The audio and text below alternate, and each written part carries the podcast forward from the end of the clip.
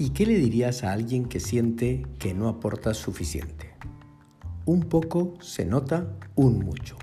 Sí, le diría eso. Un poco se nota un mucho.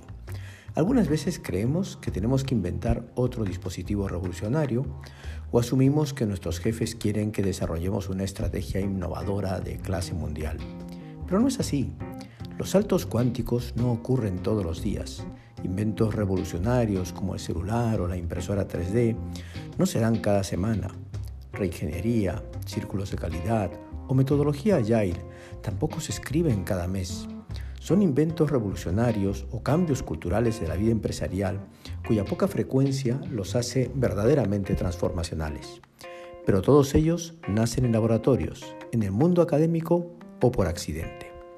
Sin embargo, la vida empresarial usual no es un laboratorio, no es académica, ni se produce confiando en que un accidente le construya la cuenta de resultados. No, la vida empresarial usual es la de cada día ir a trabajar e intentar hacer las cosas mejor que el día anterior.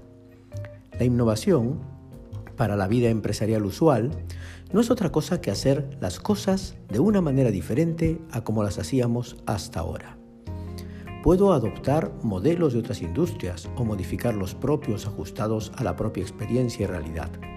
La clave es la disposición que uno tenga a cambiar, probar, recalibrar, redefinir y finalmente hacerlo diferente. Pero no brutalmente diferente, porque un poco se nota un mucho. Imaginemos por ejemplo las pizzas. Siempre han sido redondas. Hasta que llega alguien y dice, las voy a hacer cuadradas. Y, poco después alguien crea kilómetros de pizza y las empieza a hacer rectangulares y por metros. Y compras medio metro de pizza, un metro, dos metros, etc.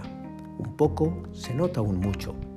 Pensemos en la moda, los pantalones cortos, una temporada por debajo de la rodilla, otra temporada a la altura del tobillo, siguiente temporada por encima de la rodilla.